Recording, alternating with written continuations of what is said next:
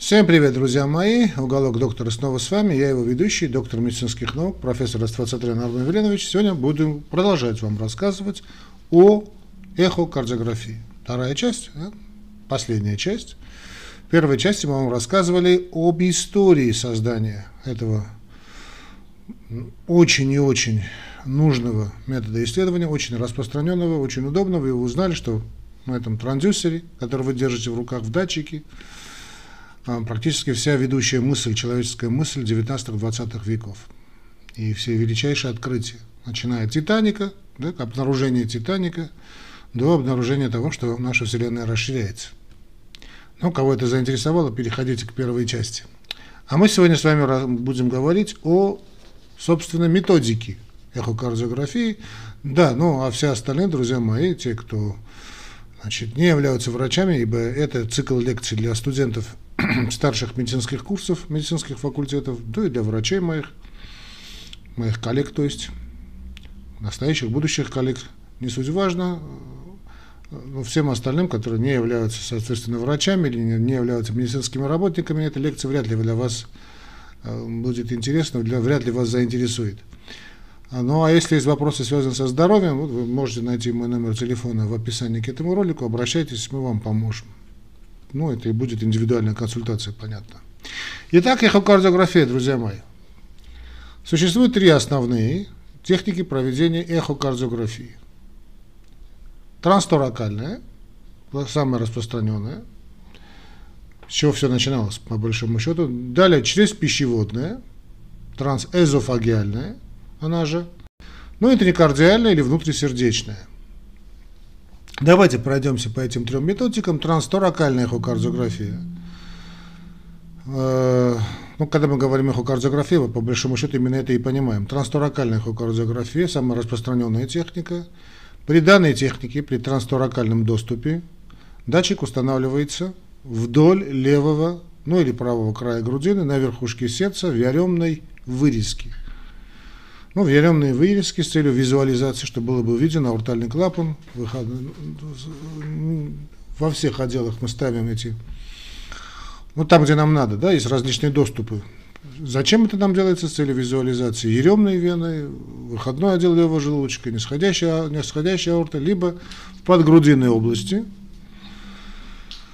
А, Трансторакальная эхокардиография, да, вот, через грудная так скажем, через грудная, да. Значит, э, трансторакальная эхокардиография – это самая удобная распространенная методика, значит, позволяющая получить размерное, двухмерное изображение крупных структур сердца, является относительно недорогой, да что там относительно, да очень дешевый, ну, смотря какая, какой аппарат, конечно, используется. Она, значит, неинвазивная, абсолютно безопасный метод, абсолютный метод диагностики – значение визуализации, собственно, структурного компонента, функционального компонента, то есть функции как правого, так и левого желудочка, кинетика, то есть движение стенок, а, кадастр, да, размер анатомии полостей сердца.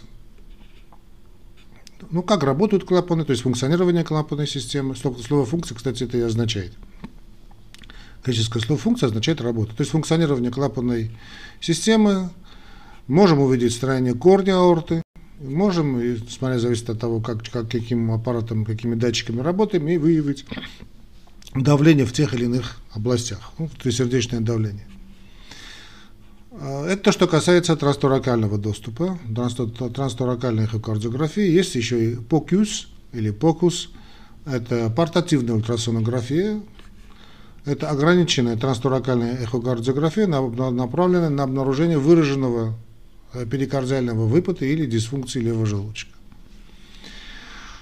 А, она значит, не является, конечно, это не такой, на то слово портативный полкиус, значит, этот э, не является таким стационарным аппаратом.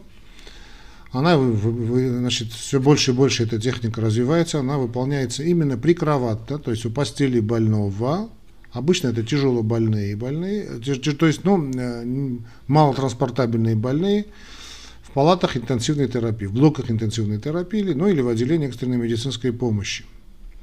Кстати, эта техника QC, да и сама ультрасонография портативной прикроваты все более и более совершенствуется. Я помню первые портативные ультрасонографы, а сейчас эти портативные ультрасонографы уже просто становятся ну, удивительно замечательными. Вот так и скажу. Я очень люблю ими пользоваться, очень довольно удобно. А, многие реаниматологи и врачи скорой помощи, кардиологи обязательно, обучены выполнению этой процедуры на переносных ручных простите, аппаратах в случаях, когда, скажем, опытные техники, технари или опытные радиологи, ну или кардиологи, собственно, недоступны. Переносные ручные аппараты являются очень удобным и хорошим методом скрининга для определения того, каким пациентам может потребоваться проведение более э, детального, такого, более такого скрупулезного исследования, если надо, конечно. Вот такой метод титрации, да. Но в связи с все более и более широким их использованием, вот этих покюсов, э, тут есть и свои проблемы, э, в связи с тем, что часто используют менее опытные специалисты, основным ограничением применения являются пропущенные диагнозы. Ну, я вам так скажу, друзья мои, да, так как все у нас очень сильно коммерциализировано, к сожалению, к сожалению, великому сожалению, там, куда, там где появляется коммерция, портится все. Так вот, далеко не факт, что те люди, которые работают на таких более хороших аппаратах, да, не пропустят диагноз. Далеко не факт. Это, знаете, значит, э, значит, напоминает, я очень люблю приводить этот пример, когда значит, вы видите на улицах какую-нибудь такую супер-пупер машину, какую-нибудь Феррари, Порше, да, это не означает, что за рулем его сидит э, Микки Лауда, да, да, да, или там Джон Плеер Спешл. понятно, что сидят, или там Артон Сена. Какие-то сосунки. В том, значит, это проблема, когда что мы можем пропустить диагноз, касается просто опыта работы. Опыта работы. Так вот, э, так как все менее-менее опытные специалисты работают, то и можно пропущенный диагноз иметь как на POCUS, так и на, э, то есть, на переносных устройствах, да, так и на э, стационарных больших аппаратах. Так вот, национальное сообщество, да, Европейское общество кардиологов предлагают рекомендации по обучению специалистов применению кардиоваскулярного метода исследования Покюса, это а, так называемая ограниченная трансторакальная эхокардиография у постельно больного с целью наилучшего использования данного метода, э, данного диагностического исследования. То есть медицинские учреждения, использующие метод кардиоваскулярного исследования сердечно-сосудистого метода исследования POCUS, должны разработать свои соответствующие стандарты для применения его в своей практике. Но есть такие методы, значит, э, много тут чего от лукавого, потому что по большому счету, друзья мои, любой метод исследования, он требует опыта. Ошибешься раз 10, 20, 50, 100, да, не бывает без ошибок. К сожалению, без ошибок не бывает. Ну, ошибешься, ошибешься. В 101 раз не ошибешься. Это значит, э, Поэтому всегда должно быть желательно, чтобы у неопытного врача всегда страховал бы опытный врач. Ну да ладно, это касается не только, значит, покюса, не только касается эхокардиографии вообще, это касается всей медицины в целом. Э, ну, давайте оставим трансторакальную в стороне. Достаточно поговорили. Классический метод исследования эхокардиографии. Есть и другой метод, э, трансэзофагиальный или через пищеводный. Через пищеводную эхокардиография, значит, или ЧП датчик. Да, используются специальные трансэзофагиальные датчики, эти вот пробы, да, трансдюсеры. Датчик на конце эндоскопа позволяет осмотреть сердце через желудок и пищевод. Визуализация здесь, конечно, отменная. Вот такой метод трансэзофагиальной эхокардиографии или через пищеводную эхокардиографию или ЧП просто применял для э, визуализации структур сердца, когда обычная трансторакальная эхокардиография э, технически трудовыполнимая, да, например, у больных с ожирением или хоблом, ну, курильщики, да, хоблики это люди с хронической обструктивной болезнью легких, ну или когда там доступ бывает неудобно, знаете, такие есть между межкостальные промежутки маленькие, никак датчиком туда не попасть, даже как, как бы вы не хотели, ну, можно и, конечно, под грудинкой, под грудиной зайти с датчиком, ну, там надо, много чего вы можете не увидеть. А если увидите, кстати, по жизни трансэзофагиальным, ну, после того, как увидели, значит, э, желательно сначала видеть трансторакальные доступы, а потом увидеть через пищеводные значит, э, датчики, вот эти визуализацию увидеть, картиночку, она запоминается навсегда. Хотя, правда, сейчас техника шагнула довольно хорошо вперед, и мы видим такие трансторакальные методы визуализации, что эхокардиографические, что мама не горюй. Ну да ладно, значит, при трансэзофагиальном значит, доступе, да, при трансэзофагиальной эхокардиографии лучше, очень, то есть лучше, шикарно визуализируются э, малые структуры, в том числе и патологические структуры, а, значит, например, вегетации при эндокардите или, или форамен овале, то есть открытое овальное окно, и структуры, расположенные как бы к, позади, к сзади, да, например, левое предсердие, ушко левого предсердия, межпредсердная перегородка, анатомия легочных вен. И очень часто, вот, когда делают, я тоже удивлялся, но как часто обнаруживаются тромбики. Да, вроде все нормально, а там тромбики есть вот этому, в этом ушке. Да. Ну, в общем, почему так хорошо все это визуализируется? Значит, вот это и левое предсердие с ушкой, да, и межпредсердная перегородка, и анатомия легочных вен, ну, просто чисто анатомически. Они располагаются ближе к пищеводу, чем к передней грудной стенке. С помощью транс, значит, эзофагиального доступа, транс, значит, вот, э, через пищеводной эхокардиографии можно получать также изображение и э, вот этого асцент, восходящего, асцендус, восходящего отдела аорты, который начинается за третьим ребер, реберным хрящом, да, за третьим, то есть трудно его увидеть. Увидеть мелкие образования, размеры которых менее 3 мм. Вот эти тромбики так, так и бывают. Да? Вот все эти тромбики, вегетации, а особенно, когда проблема у нас есть э, с, с клапанами. А искусственный клапан – это готовая такая фабрика по, по производству тромбиков. Ну да ладно, значит, что там у нас? По большому счету мы все самое главное сказали по э, значит, трансэзофагальной эхокардиографии. Ну, дефекты, да, пороки можно запросто увидеть очень хорошо. Ну, фор, форамы навали сказали. Давайте перейдем к внутрисердечной эхокардиографии, э, интракардиальной датчик на кончике катетера, введенного через бедренную артерию, ну как делаем ангиографию, да, коронарографию, и проведенного сердца позволяет визуализировать анатомию сердца. ХКГ может проводиться вот такой эхокардиографией внутрисердечной во время сложных структурных кардиальных э, сердечных манипуляций, например, через кожное закрытие э, дефектов э, межпредсердной перегородки с помощью такого зонтика да, специального.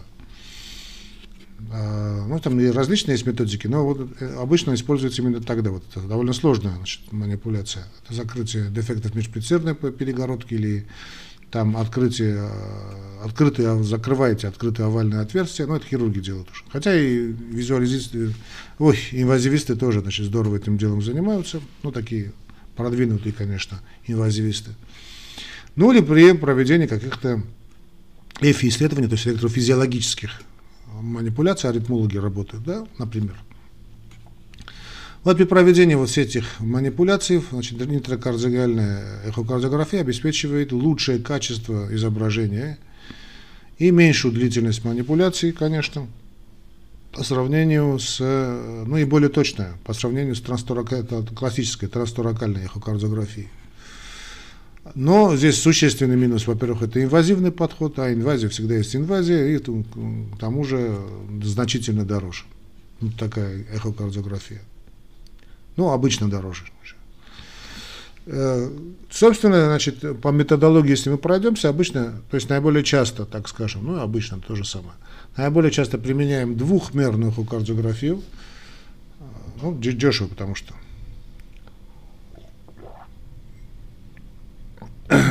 простите, значит, дополнительную информацию можно позвол, по, поз, позволяет получить методы контрастной, доплера, значит, контрастной, доплеровской и других видов эко, эхокардиографии. Трехмерная эхокардиография в особенности эффективна при оценке состояния клапанного аппарата для хирургической коррекции. Ну, там есть 3G, 4G, ну и так далее. Есть и контрастная эхокардиография. Это классическая двухмерная эхокардиограмма, которая выполняется с применением значит, так называемого э, ажитированного или вспененного, да, такого э, раствора хлорида натрия, соли. Ну, или какой-то иной эхоконтрастный препарат используется, но обычно это солин, да, вот это именно натрий хлор, дешевая вещь, которая очень быстро вводится в сердечный кровоток. Вот этот ажитированный натрий хлор, он, он как бы вспененный, да, такой раствор, образует очень мелкие пузырьки, которые создают э, такую, знаете, вот как, как смог, такую облаковидную тень, э, значит, при ультразвуковом исследовании, значит, в правых камерах сердца. Ну и отсюда понятно, в случае дефекта, да, значит, значит, сердечной перегородки, межпредсердной, межжелудочковой, значит, пузырьки и, значит, попадают туда, где они должны попадать, то есть в левый отдел сердца. Это логично, гемодинамика, да, логично. А, дело в том, что, да, кстати, обычно эти микропузырьки не способны пересекать барьер легочных капилляров, так что не волнуйтесь. Э, да. Однако один препарат из этой группы, значит, представляющий собой образованные после обработки альбумина ультразвуковым микропузырьки, вот этот альбумин, э, по всей вероятности, на это дело способен и может проникать в структуру левых отделов сердца и после внутривенных инъекций. Именно, собственно, по этой причине он может быть использован для разграничения полостей сердца, в частности, левого желудочка. Ну, в общем, изощряются товарищи. Что там у нас? Да, да есть спектральная доплер-эхокардиография, может выявить объем, направление и тип тока крови. Данная методика необходима для обнаружения аномальных токов крови, например, связанных с регургитацией, либо объемов, например, обусловленных э, стенотическими причинами. Доплер-эхокардиография не несет дополнительной ну, информации о размерах и форме сердца его структур. Ну, на то есть спектральная доплер-эхокардиография, ее очень удобно применять. Ну, тогда, когда мы начинали, еще тогда цветного доплера не было. А вот этот доплер очень здорово нам помогает. Но мы, помните, в первой части говорили, на движение Солнца, да, как мы узнали с помощью вот эффекта Доплера, что расширяющаяся вся Вселенная, да, вот, э, дает красное свечение. И так мы узнали, что значит, одно по законам физики, да, что Вселенная расширяется. И вот тоже метод мы используем и при спектральном доплерном анализе то есть ток кровотока обнаруживаем. Есть он нормальный ток, не аномальный ток крови, регургитация есть, регургитации нет, турбулентный кровоток и прочее, прочее, прочее. Ну вот о цветной доплерохокардиографии сказали. Давайте, значит, мысль в чем, что в комбинации со обычной спектральной или двухмерной доплерохокардиографией позволяет точно оценить уже здесь, когда мы используем color, да, цвет, размеры, форму сердца, его структуру такие как объемы и направление потоков в области клапанов и выносящих трактов. А вот тот цвет, который вы видите, значит, используется для разграничения потоков крови. Вот, ну, по соглашению просто сделано так. Я бы сделал бы наоборот, но также понятно, что красный э, поток – это тот поток, который идет к датчику. Да, то есть к вам, к вам, а синий в обратном направлении. Значит, чтобы вы не, не путались, да, вот, э, значит, вот красный цвет идет к вам, да, теплый цвет идет к вам, а синий уходит от вас. Не путать с Хаблом, да, не путать с астрономией. Там наоборот. Ну, просто сделано так, что по умолчанию. Ну, не знаю, почему они так сделали, неважно. Значит, красный цвет это движение к датчику, а синий от датчика в обратном направлении. Ну, соответственно, если вы видите там дождик, да, когда такие помехи, это значит идет у нас регургитационная, турбулентная волна и так далее, и так далее. Все эти тонкости, да, друзья мои, эхокардиографии, это вы уже значит, будете изучать, когда, кого интересует, конечно. Но я думаю, что кардиологи обязательно должны это дело знать.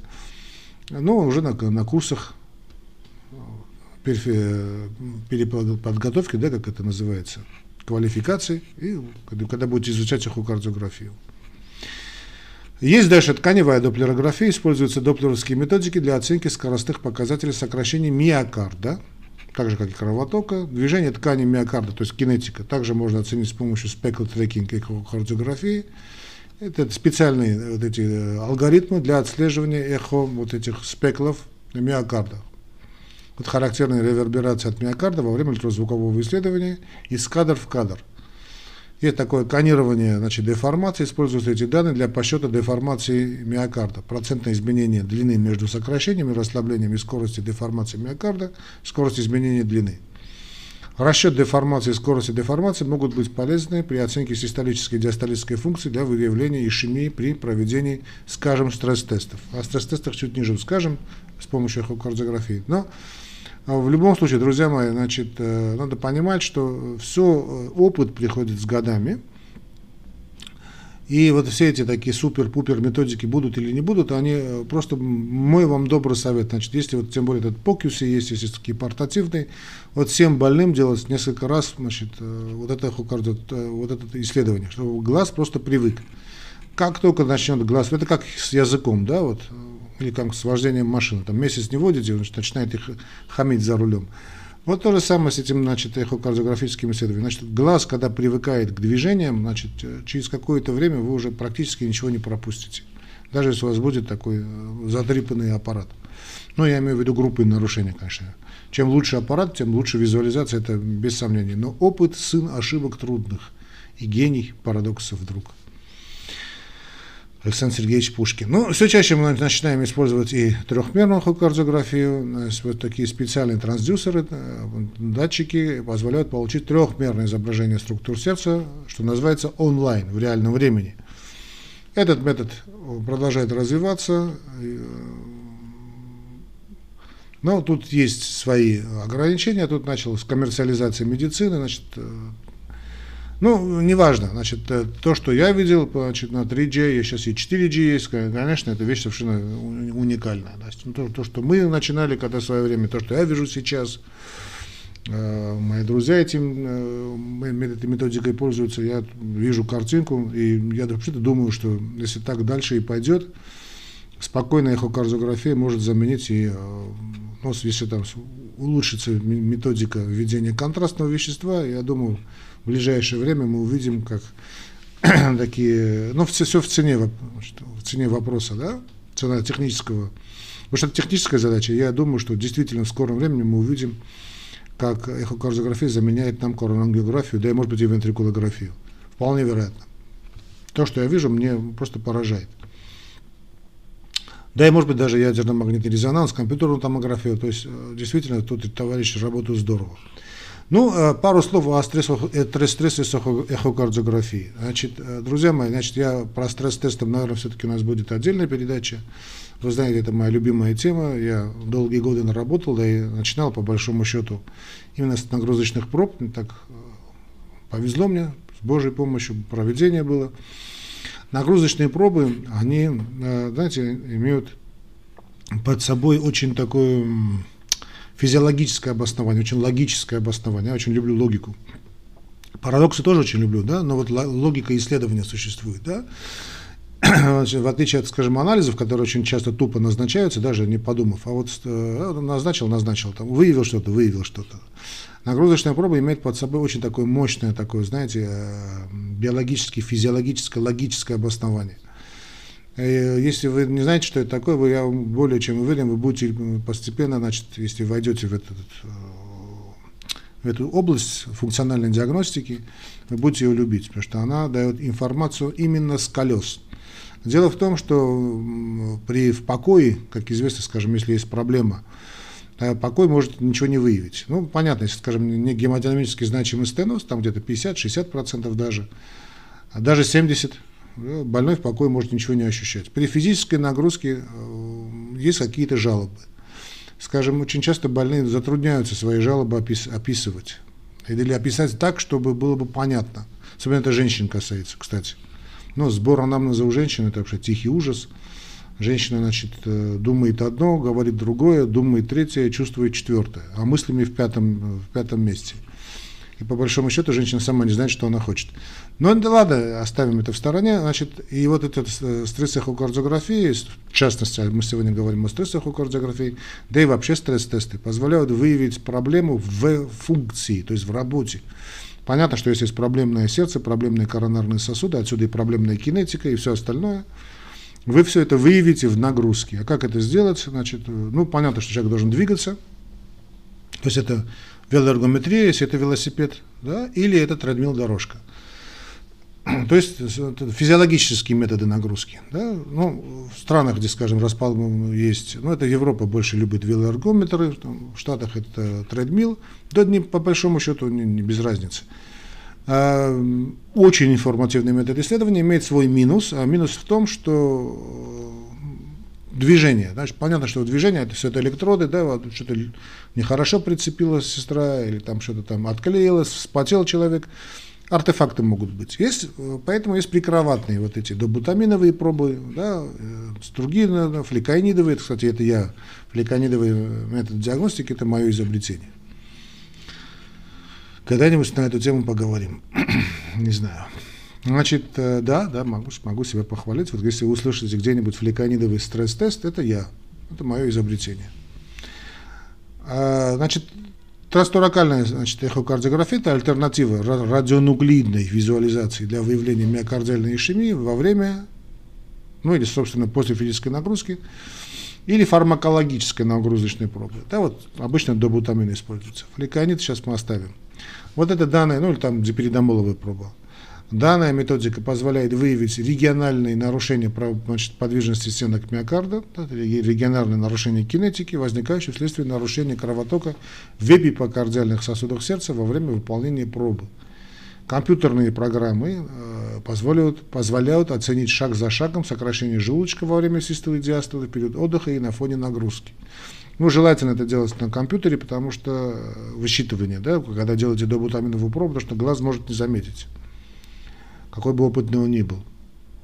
Протоколы проведения нагрузочных и фармакологических исследований аналогичны таковым при выполнении радионуклеидного значит, стресс-теста. Ну, есть небольшая разница, скажем, в тех же Штатах. Добутамин является более распространенным методом э, диагностики, чем диперидомол. Есть здесь свои минусы, есть свои плюсы, как у того и другого метода, да, как у диперидомола есть свои очень хорошие плюсы, есть свои минусы у диперидомолового стресс-теста, есть у добутамина свои плюсы, свои минусы. Но что такое добутамин? То есть добутамин это такой катахоламиновый всплеск идет, да, больной лежит, не, дергается, спокойно лежит, все увидите, можно проводить и кардиографическое исследование, ЭКГ, и можно и эхо проводить, и фактически человек бежит, но он лежит. То есть сердце попадает в состояние тахикардии, она надо нужно спровоцировать тахикардию, чтобы выявить порог ишемии, если он есть, выявить нарушение кинетики, на изменение диастолического давления. Вот это все, там клапанные структуры какие-то могут шалить. Все это можно увидеть именно при проведении вот таких фармакологических проб с добутамином. Ну, тиберитамол действует по принципу коронарного обкрадывания, его все меньше и меньше используют, хотя тоже очень хороший метод исследования. Ну, а фликоаниди не сегодня. А, ну, если хотите, пару слов скажу, ладно, в моем пару слов скажу, да, скажу, ладно. Есть время у нас немножечко, значит. Дело в том, что фликаинит, было такое исследование КАСТ, э, начало, конец 80-х, начало 90-х, по большому счету, одно из первых таких э, исследований, трайлов, да, вот таких, которое показало, что применение чистых, анти, так называемых чистых антиаритмиков, это группа 1С, флейконит, инконит, но главным образом речь шла о флейкониде, который очень здорово, кстати, подавляют аритмии, однако при ишемической болезни сердца, при attack, да, при ишемической атаке, при, то есть, ну, то, что мы сейчас называем ну, не, не острый коронарный синдром, резко повышается смертность через механизмы проаритмического действия. То, представляете, вот аритмик имеет проаритмическое действие.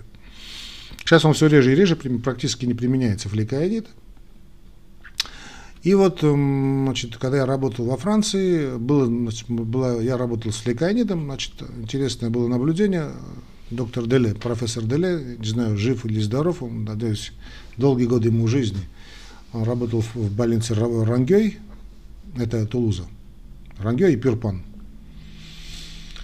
А, ну, главным образом в Пюрпане работал. Но не, не, не, сейчас не об этом речи. Так вот, э, значит, было замечено нами, в частности мной, а он как-то подхватил эту идею, что значит, флейконит перед тем, как дает расширение комплекса QRS, да, вот это QT, ну, QRS я высчитывал, мне удобнее было, хотя можно и QT высчитывать. Значит, люди, которые получают флейконит, вот у них э, высок, э, есть расширение QRS, а это же не что иное, как расширение QT интервала, значит, они являются потенциально опасные люди в плане э, лечения флейкоинидом. Ну, а я развил эту идею, и было проведено исследование мною, и оказалось, что люди, которые получают флейкоин, да, и не имеют жалоб, у них идет расширение QRS комплекса, и обычно это люди, обычно, но не всегда, э, за редким исключением, это люди с ишемической болезнью сердца. То есть фликоанид выявлял вот, через расширение комплекса QRS во время нагрузочной пробы. потенциальных больных с высоким риском. Риском ишемической болезни сердца, coronary artery disease, да. И вот это было мое изобретение. То есть мы даем фликанит, ну, э, так я долго думал, какой метод вводить, внутривенно, перед нагрузочной пробой или там пару дней дать.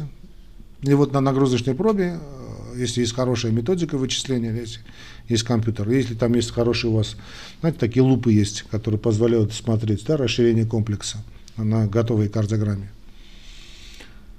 И вот если вы видите это расширение комплекса QRS, уж не говорю в покое, а тем более, которое провоцируется нагрузочной пробой, значит, это говорит о том, что у товарища есть высокий риск значит, э, развития аритмического эффекта от различных препаратов, не от бета-блокаторов, конечно.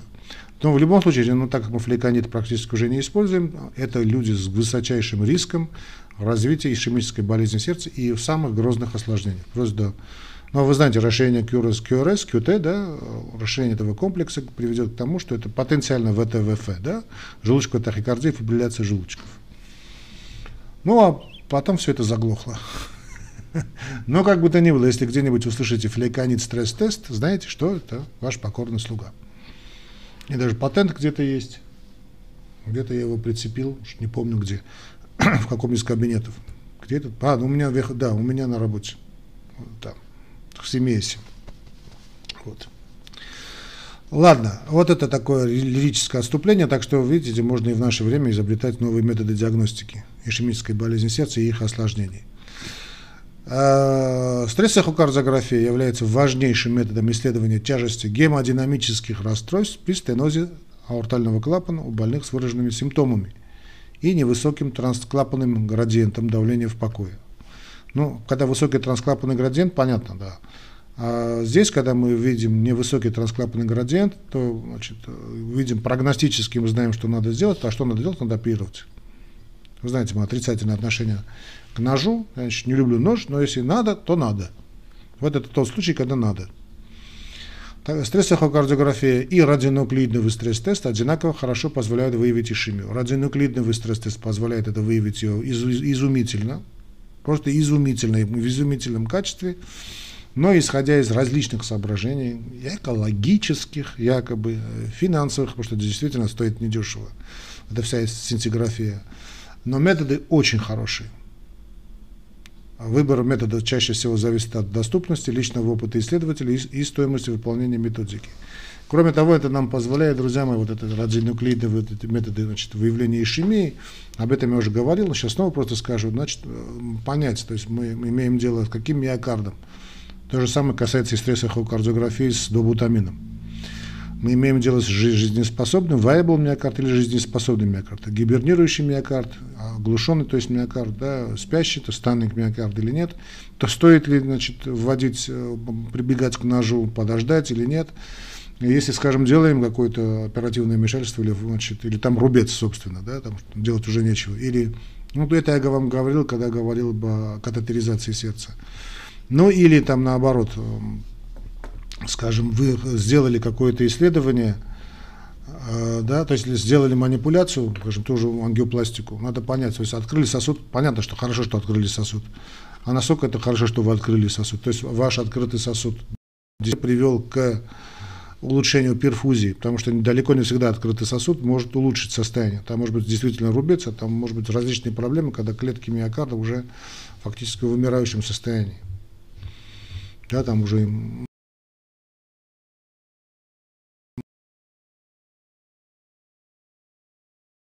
тему. Но в любом случае, значит, к сожалению, вот эти радионуклидные методы диагностики отошли на второй, третий план, уже практически не, очень редко где применяются. Ну, это технологическая, конечно, проблема тоже. Ну, а стрессохокардиография тоже здорово, хороший метод. И тоже может многое чего показать. Стрессохокардиография с добутамином, шикарная вещь, но и с диперидомолом тоже. Вот такие есть методы диагностики, которые они такой носят под собой, я снова скажу, логическое обоснование, очень логически выверенные. Другое дело, насколько возможно их применять с э, знаете, практической точки зрения. Ну, он говорит, да ладно, не так все ясно. И вот это, да ладно, да все так ясно, и так ясно, э, тупиковая вещь э, в развитии медицины. Ну, э, в принципе, можно еще там кое-что сказать, но самое главное по стрессу эхокардиографии, да вообще по эхокардиографии мы с вами сказали. У нас там еще идет по графику электрокардиографии, то есть ЭКГ. Ну, об ЭКГ можно говорить очень долго. И все-таки, я надеюсь, у нас будет отдельная еще передача и э, все-таки по стресс-тестам. Да, снова на эту тему поговорим. Очень люблю это стресс-тесты. И должен сказать, к великому сожалению, что все чаще и чаще эти стресс-тесты делаются ну, не совсем правильно, так мягко говоря. То не доводится до пункта назначения. Есть, а если нагрузка максимальная, субмаксимальная, да, там, понять, информация очень может быть при нагрузочных пробах, при стресс-тестах, то есть да, тоже то же самое, нагрузочная проба и стресс-тест это одно и то же вы можете получить такую э, непонятную картину. Именно поэтому и удобен стресс-эхокардиография, эхокардиография в плане, значит, с добутамином, в плане диагностики. Ну да ладно, я уже сейчас начинаю рассказывать другую тему. В принципе, мы закончили э, по эхокардиографии. Нет, в принципе, не то, что мы закончили эхокардиографию, друзья мои. Значит, остаетесь мы на связи. Подписывайтесь на наш канал «Уголок доктора». Есть то же самое и в английском варианте. Но не так подробно, конечно. Это Healthcare and Education. Есть этот канал. Хотите, дам ссылочку, по большому счету. Можно и дать ссылочку, да, на англоязычную версию. Э, так что подписывайтесь на наш канал, но помните, что наш канал существует э, благодаря вашим, вашей поддержке, моральной, да и экономической поддержке, безусловно, потому что без экономической поддержки канал закроется. А, ну, пользуясь случаем, распространяйте, снова вызываю к вам, дорогие коллеги, распространяйте эти лекции среди ваших друзей, коллег. А, я знаю, что многие институты пользуются, многие медицинские библиотеки пользуются моими лекциями, это совершенно безвозмездно, как вы знаете. Ну, а если есть возможность помочь нашему каналу, реквизиты э, системы Яндекс, это российская система, да, вы увидите в описании к этому ролику в Ютубе. Э, Яндекс это уже Сбербанк. Юмани, то есть Яндекс кошелек, и э, мастер-карточка. Опять же, Сбербанковская. Это, это Яндекс, это уже Сбербанк. Так что будем благодарны любой помощи, любой финансовой помощи будем благодарны, так что помогайте нам не только морально, но и экономически. Все, друзья мои, до новых встреч. Дай Бог нам и вам здоровья, вам и вашим близким, умения вам лечить ваших больных. Ну и да пребудет с вами и с вашими больными здоровье. Пока. Оставайтесь на связи.